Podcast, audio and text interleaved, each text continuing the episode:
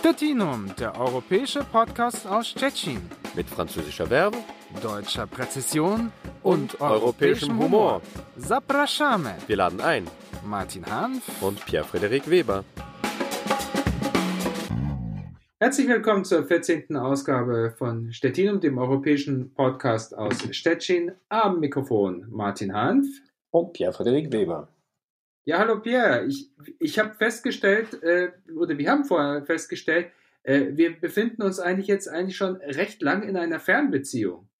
Ja, so könnte man es nennen. Also unsere Zuhörer werden es vielleicht bemerkt haben, äh, selbst wenn wir uns Mühe geben, das äh, so gut wie möglich jedes Mal zu verbessern, wobei äh, du besonders da äh, der Meister bist, was die Technik angeht. die Tonqualität war beim ersten, beim zweiten Mal besser. Und nachher war sie zwar nicht schlecht, aber es hat doch jedes Mal anders geklungen als die beiden ersten Male. Das ist damit verbunden, dass wir seit Mitte März natürlich aufgrund der Corona-Krise nur noch fern äh, voneinander diese Podcasts aufnehmen. Wobei, es macht naja. Spaß, aber es ist natürlich was anderes. Ne? Es, es ist schon ein bisschen was anderes.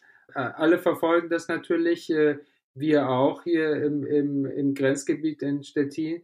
Äh, überall in Europa gehen die Zahl der Infizierten leider hoch. Ja, Frankreich schaut ja auch wirklich ziemlich dramatisch aus, muss man sagen. Ja, also äh, roter geht's noch, aber es ist schon ziemlich rot in den Großstädten. Also Paris besonders, da schlägt schon die, die Alarmstufe. Wahrscheinlich spätestens ab Montag.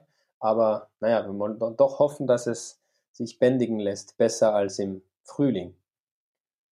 Genau, aber wir wollen nicht hier in, in Corona-Depression verfallen und wollen uns lieber äh, anderen Themen auch, ähm, auch widmen, auch wenn ein Thema ja mit einem traurigen Anlass sozusagen verbunden ist. Äh, vielleicht auch einige von euch gehört haben, ist eine Persönlichkeit, die hier sehr eng mit der deutsch-polnischen Versöhnung in der Region verbunden ist, vor kurzem äh, verstorben, Liesewetta von Zitzewitz und wir möchten uns gerne über sie und über deutsch-polnische Begegnungsorte ein bisschen unterhalten. Und äh, naja, dieses äh, Wochenende gibt es natürlich auch einen speziellen Anlass, äh, gerade für die Deutschen, aber für Stettin ist dieser Anlass auch nicht ganz äh, bedeutungslos, nämlich wir feiern 30 Jahre deutsche Wiedervereinigung. Stettinum, der europäische Podcast aus Stettin. Die deutsche Wieder- oder Neuvereinigung, je nachdem wie man sie nennt, war 1990, also als sozusagen Endspurt dieser äh, schnellen Wiedervereinigungsperiode seit 89, also innerhalb äh, um kaum einem Jahr, doch auch von ziemlich großer Bedeutung für, für solche äh, Regionen wie die, die westlichen Regionen Polens, weil das alle, die diese Ängste noch hatten, beruhigt hat, was die Endgültigkeit der deutsch-polnischen Grenze der Nachkriegszeit angeht. Und zwar die, die, die berühmte, berüchtigte oder nice Linie. Äh, du kennst ja vielleicht diese Großstadtlegende vielleicht. Ein äh, älterer Herr, kurz nach äh, der deutschen Wiedervereinigung und nach es gab auch den Abschluss äh, den, des deutsch-polnischen Grenzvertrags, also äh, zwischen dem wiedervereinigten Deutschland und Polen, dass dieser ältere Herr in, in Stettin oder in der Umgebung seinen Gartenzaun neu angestrichen äh, hätte. Und zwar der, Gartenstra der Gartenzaun war seit äh, Abzug der Deutschen und seit äh, Zwangsumsiedlung der deutschen Bevölkerung nicht mehr angestrichen worden. Und da fragt man ihn, ja, warum streicht er jetzt äh, nach so langer Zeit dieser alte Herr diesen Zaun wieder an? Sagt er, weil ich jetzt sicher bin, dass das polnisch bleibt. Ne? Und ein bisschen was stimmt dabei. Und zwar, Stettin hatte ja und ganz eigene Position. Es war die einzige größere oder Großstadt, ne, dessen äh, Hauptteil nicht auf dem linken, also nicht auf dem östlichen Ufer der Oder lag, sondern auf dem westlichen, also sozusagen auf dem deutschen, äh, auf dem deutschen Teil, auf der deutschen Seite der Oder. Ne. Das waren diese Nachkriegsentscheidungen und das hatte natürlich immer so einen Beigeschmack des Provisoriums. Ja, was, wenn mhm. die Deutschen das doch zurückbekommen? Man weiß ja nie. In diesem also ich meine auch, wenn man sich ja, also ich meine, wenn man sich auch mal ähm, auf der, auch jetzt auf der Landkarte äh, den äh, Verlauf der Grenze anschaut, äh, dann, dann sieht das ja, äh, dann erkennt man eigentlich schon am, mit dem bloßen Auge, dass, dass diese Grenze ja nicht dem natürlichen, äh, oder soll ich sagen, geografischen äh, Verlauf äh, folgt, nämlich der, der, der Oder als dem Grenzfluss, sondern dass hier äh, bewusst äh, eine politische Entscheidung gefällt worden ist. Ja, das sind äh, natürlich Nachkriegsentscheidungen, mh, hm, äh, mit denen man dann leben musste, äh, die heutzutage kein Problem mehr darstellen, Gott sei Dank. Da hat die europäische Integration sehr viel Gutes gebracht und ohne sie wäre das wahrscheinlich auch nicht möglich gewesen.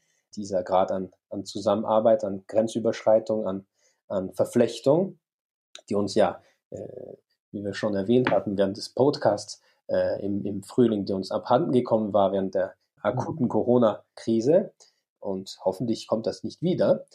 Ja, aber ich meine, auf der anderen Seite ist es ja auch so, ich meine, jetzt äh, äh, zu den äh, äh, als die Grenze jetzt wieder dicht gemacht worden ist, da ist man sich dieser Grenze auch bewusst geworden. Jetzt ist es ja eben so, gerade auch nachdem, nach, nachdem äh, Polen dann auch dem Schengen-Abkommen beigetreten ist, ich erlebe oft die Situation, dass, äh, dass ich äh, Gäste habe, äh, mit denen ich dann auch immer, weil ich das auch spannend finde, zu der deutsch-polnischen Grenze fahre und mit dem Fahrrad zum Beispiel die, die Grenze überquere und dann fragen mich oft die Leute, ja, wo sind wir jetzt eigentlich? Sind wir jetzt in Deutschland oder sind wir jetzt in Polen? Ne? Ja, also, das, das, stimmt besonders da bei der, bei der grünen Grenze, also zwischen Stettin und, und ja, solche Ortschaften auf deutscher Seite wie, wie, wie äh, Tanto oder ein bisschen höher Pampo äh, und so weiter. Also da stehen doch die, die, die, die Grenzpfähle, also aber das, das ist das Einzige. Man, man, kommt hin und her problemlos. Mhm. Es ist, es ist ja auch zum Beispiel so, dass,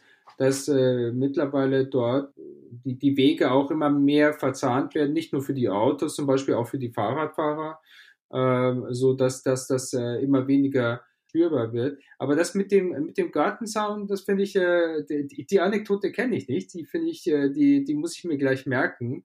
Ich habe immer gehört, dass letztendlich diese, diese Unsicherheit, diese, diese äh, Vorstellung, äh, auch diese von, von Provisorium, dass äh, letztendlich der Besuch von, äh, äh von dem äh, sowjetischen Generalsekretär äh, Khrushchev die Leute so, äh, doch bestärkt hat, ja, wenn Khrushchev sagt, das ist jetzt polnisch und das wird polnisch bleiben, dass, dass, äh, dass das auch irgendwie äh, die Leute, in, also gerade die Polen hier bestärkt hat. Aber natürlich nicht, nicht in, in letzter Konsequenz. Naja, du weißt ja, äh, nichts äh, dauert ewig, besonders das Endgültige. Und es war ja auch Khrushchev, der gemeint hatte, die Krim-Halbinsel soll der ukrainischen Sowjetrepublik zustehen, was hm. dann auch geschah. Aber äh, wie es jetzt aussieht, wissen wir ja. Ich glaube aber auch, dass äh, selbst dann, als die, als die Wiedervereinigung gekommen ist, also auch durch die, die Vereinbarung, die dann äh, zwischen äh, Deutschland und äh, Polen sozusagen äh, äh, getroffen worden sind, dass das natürlich äh, ähm, ein, ein ganz anderes äh, Verhältnis geworden ist. Auf der anderen Seite denke ich schon, dass auch äh, doch einige in Polen mit ein bisschen angstvoll auch äh, geschaut haben, wie sich da sozusagen wieder der, dieser Nachbar im, im Westen größer, stärker äh, geworden ist. Also äh, natürlich äh, glaube ich, äh, gab es natürlich sehr viele, die verstanden haben, dass es für die Deutschen eine, eine, eine, eine furchtbare Wunde gewesen ist, dass, äh, dass Deutschland geteilt gewesen ist in die, die DDR und die, äh, in die, und die BRD. Aber auf der anderen Seite war man sich, glaube ich, schon der Situation bewusst, dass da ein sehr viel stärkerer Nachbar im Westen sozusagen sich entwickelt hat. Ja gut, aber äh, weißt du, also solche Ängste äh, um 89, 90 gab es auch westlicherseits, also in Frankreich, in Großbritannien, also mhm. selbst Margaret Thatcher zum Beispiel, äh, das war alles verständlich. Äh, Hauptsache ist, dass das nichts behindert hat, nichts verhindert hat und äh, dass man auch dann weiter die Sache weiterbringen konnte. Aber mh, diese Wiedervereinigung war auf jeden Fall auch ein wichtiger Wendepunkt, beziehungsweise schnitt ein neues Kapitel an und darüber würden wir auch gerne ein bisschen sprechen und davon erzählen, in Sachen deutsch-polnische Annäherung, weil die Tatsache, dass die Grenze bestätigt ist, das bedeutet noch lange nicht, dass äh, beide Seiten sich besser kennenlernen wollen. Stettinum, der europäische Podcast aus Stettin. Begegnung ist natürlich ein ganz wichtiger Faktor gewesen, gerade ähm, nach, nach der deutschen Wiedervereinigung, aber eben natürlich auch nach dem Systemwechsel, der in äh, Polen äh, stattgefunden hat. Und das hat natürlich auch die Möglichkeit geschaffen, Neues zu kreieren, Neues zu schaffen. Es war natürlich auch so, dass äh, es ein, einen riesigen Bedarf an, an Kontaktaufnahme gab, ja, weil die Kontakte doch sehr äh, eingeschränkt gewesen sind. Also viele verschiedene Motive. Es gab natürlich auch gerade äh, zum Beispiel unter den äh, Vertriebenen, also das heißt also den früheren Bewohnern, äh, deutschen Bewohnern, die ähm, aus Pommern gekommen sind, äh, das Bedürfnis, äh, wie sich mehr in ihrer früheren Heimat zu engagieren. Und äh, eine dieser Personen war Philipp von Bismarck. Bismarck ist ein Name, der, kann man schon sagen, in, in Polen natürlich äh, äh nicht nur positive Gefühle hervorruft. Philipp von Bismarck saß im Bundestag für die CDU äh, von 1970 bis 1983. Er er war auch in der pommerschen Landsmannschaft sehr aktiv. Ich versuche jetzt die ganze Geschichte ein bisschen abzukürzen ähm, und möchte darauf hinauskommen, dass oder darauf hinaus, dass Philipp von Bismarck mit einem Gut in der, ja, kann man sagen, halber Strecke zwischen Stettin und äh, der Ostsee sehr eng äh, verbunden war gewesen ist, weil das eben zu der Familie von Bismarck gehört hatte. Und das ist der Ort Kulice, heute heißt es Kulice auf Polnisch, äh, früher auf Deutsch äh, Kölz. Er hat dann äh, in den 90er Jahren hm, eine, eine Stiftung gegründet, aber ihm war eben wichtig, dass es, äh, dass dieses Gut auch Symbol der äh, der Begegnung zwischen Deutschen und Polen äh, sein äh, sollte. Ja, es war, und es war auch, äh, also die, die, die Renovierung, und das war auch natürlich auch seine Initiative, aber das war auch mit, mit deutsch-polnischen Mitteln, da war die, diese Stiftung genau. dabei. Und, und was man noch dazu sagen könnte, also der Name Bismarck von Bismarck, der, der klingt ja besonders in, in Polen äh, nicht positiv, das, das kann man ja auch verstehen. Allerdings war das Gut Kült, also heute Kulice, nicht direkt mit, mit dem von Bismarck äh, verbunden, also nicht mit, mit Otto von Bismarck, dem eisernen Reichskanzler, mhm. sondern mit seinem älteren Bruder. Und zwar äh, war das das, äh, das Anliegen, also das Gut von Bernhard von Bismarck, ja, dem älteren ja. Bruder des äh, späteren Reichskanzlers. Genau, also auf jeden Fall, äh, Philipp von Bismarck äh, hat sich auch äh, früher schon zum Beispiel äh, für äh, bei der Ostseeakademie engagiert, äh, die damals ihren, äh, ihren Sitz in äh, Lübeck, äh, Travemünde hatte. Bei dieser, bei der Ostseeakademie äh, war auch ähm, eine junge Frau äh, engagiert, die dort äh, Seminare geleitet hat, äh, Elisabetta von äh, Zitzewitz. Otto von Bismarck, nachdem dann äh, Kulitze renoviert worden ist oder schon so weit war, dass man dort auch Begegnungen organisieren konnte, hat dann Elisabetta von Sitzewitz angeboten, doch die Leitung der Europäischen Akademie äh, dort äh, zu übernehmen. Sie hat das, äh, sie hat das sehr intensiv, sehr lang gemacht. Sie hat, äh, sie hat äh, dort, es ist zu sehr vielen Begegnungen gekommen, wichtigen Begegnungen, also ja, viele Tagungen, äh, ja, auch äh, mit mit äh, recht bekannten Persönlichkeiten aus, dem, aus dem deutschen äh, Fachbereich und im, im Polnischen auch. Ge gedauert hat das praktisch also bis äh, 2013. Dann ging es über äh, an die Universität Stettin, die 2016 eine, einen eigenen Verein, also sozusagen Förderverein gegründet hat. Dieser Verein steht dazu, äh, um äh, das, das Begegnungszentrum in, in in Kulice, also im Künst, das jetzt äh, direkt von der Universität Stettin ge geleitet wird, zu inspirieren, also Ideen zu liefern, was die, die wissenschaftlichen und nicht nur wissenschaftlichen Aktivitäten angeht. Und ja, also äh, man könnte sagen, die Grundidee, also von Philipp von Bismarck wird äh, in, in anderer Form, aber doch weitergeführt. Das, das Schicksal dieser, dieser, dieses deutschen Guts, Kults, das dann Kulice wurde, äh, das haben äh, auch andere Hinterlassenschaften äh, äh, ähnlicher früherer Eignung gemeinsam mit Kult. Und zwar, dass diese äh, Gutshöfe zu LPGs wurden, was natürlich schlechte Auswirkungen hatte, was die Bausubstanz anging, zum, zum Beispiel. So kam eben für, für Kult, für Kulice diese gute Idee, aber es ist nicht der, der einzige Ort, äh, der mhm. ein solches äh, Los hatte, und zwar noch bekannter und äh, noch aktiver im deutsch-polnischen Bereich, könnte man sagen, noch intensiver sozusagen, ist das ehemalige Gut der Familie von Moltke oder eines Teils der Familie mhm. von Moltke in Schlesien, also heute Niederschlesien, Dolne Schlansk. Und zwar damals Kreisau, heute Krzyżowa, wo äh, also in, in in Krzyżowa, Kreisau, eine äh, Stiftung entstanden ist, die sich auch sehr intensiv für deutsch-polnische und europäische Annäherungsprozesse äh, auf zivilgesellschaftlicher Ebene, aber auch unter äh, Einbindung staatlicher Akteure äh, bekannt gemacht hat. Also entsprungen ist das natürlich einem sehr starken, einer sehr starken, symbolisch starken Begegnung, und zwar äh, aus der Versöhnungsmesse, der deutsch-polnischen Versöhnungsmesse, die äh, unter Anwesenheit äh, von Bundeskanzler Helmut Kohl und Tadeusz Mazowiecki, dem ersten nicht-kommunistischen Premierminister Polens, im November, auch im November, sollte man sagen, 1989 äh, zustande kam. Also äh, Helmut Kohl war schon in Polen, musste kurz zurück nach Berlin, weil die Mauer fiel, aber kommt, kam dann nochmals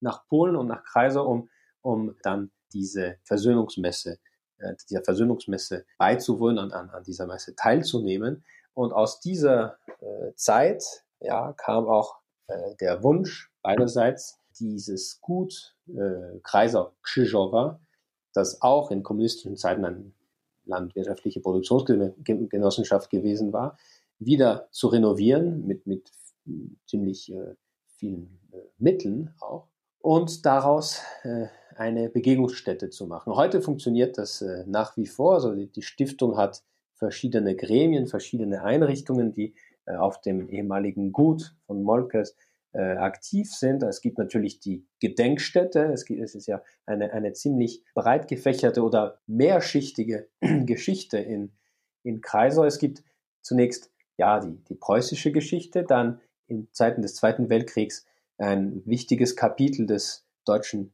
Widerstands gegen Hitler mit dem Kreisauer Kreis äh, um von Moltke, der aufgeflogen war und äh, viele äh, wurden dann auch äh, kurz vor Kriegsende hingerichtet. Dann kam noch äh, das sozialistische Kapitel und gegen Ende, also 1988, 89, trafen sich Oppositionelle aus DDR, Polen und auch Personen aus, aus den Niederlanden, aus, aus Westdeutschland und hegten auch hier Kontakte, die äh, dazu führen sollten, für Annäherung zu sorgen und für, für, für bessere Verständigung zu arbeiten. Ja, und also ich glaube, dann die Idee dieser Stiftung sozusagen mhm. auch später.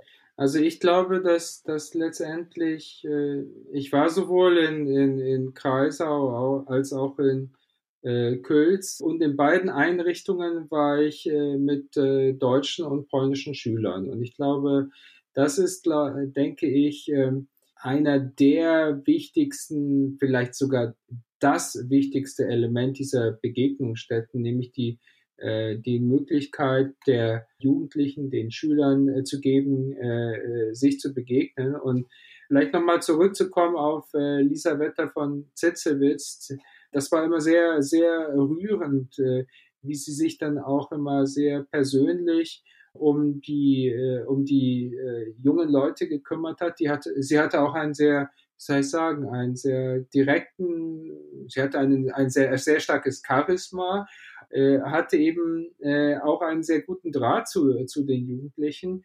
Das gehörte sozusagen obligatorisch dazu, äh, dass sie dann nicht nur das Haus gezeigt hat und man hat sich dann nicht nur dort in einem sagen wir, in einem großen Saal getroffen, sondern es gab ja eine sehr schöne oder eine, auch eine Parkanlage, die zu, zu, die, äh, zu, äh, zu diesem ganzen Gut äh, gehörte.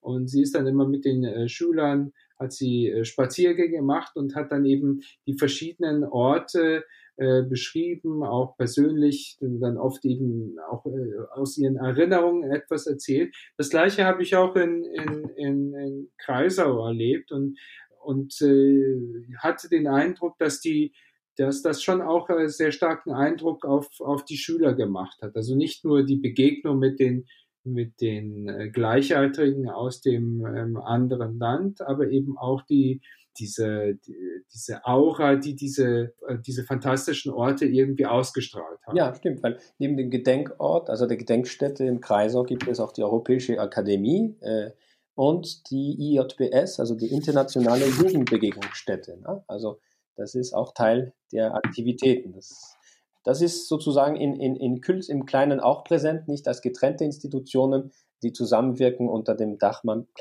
der, der, der Stiftung, sondern äh, das geht alles in einem sozusagen. Da gibt es wissenschaftliches oder auch gesellschaftliches, was für Jugendliche und so. Das gab es zu Zeiten der äh, Aktivitäten von Elisabeth von Zitzewitz und äh, nun bemüht sich die neu gegründete, der neu gegründete Verein in äh, Kulice, das äh, auf seine Art auch im selben oder im ähnlichen Geiste weiterzuführen. Stettinum, der europäische Podcast aus Stettin. Das war die 14. Ausgabe von Stettinum. Heute ein bisschen geschichtslastig. Nächstes Mal werden wir dann sehen, was wir für Themen dann auswählen. Wir würden uns natürlich freuen, wenn ihr weiterhin am Ball bleibt. Am Mikrofon verabschieden sich Martin Hanf und auch Pierre-Frederik Weber. Mach's gut. Tschüss. Tschüss. Stettinum, der europäische Podcast aus Stettin. Mit französischer Verbe, deutscher Präzision und, und europäischem Humor. Zapraszamy. Wir laden ein. Martin Hanf und Pierre-Frederik Weber.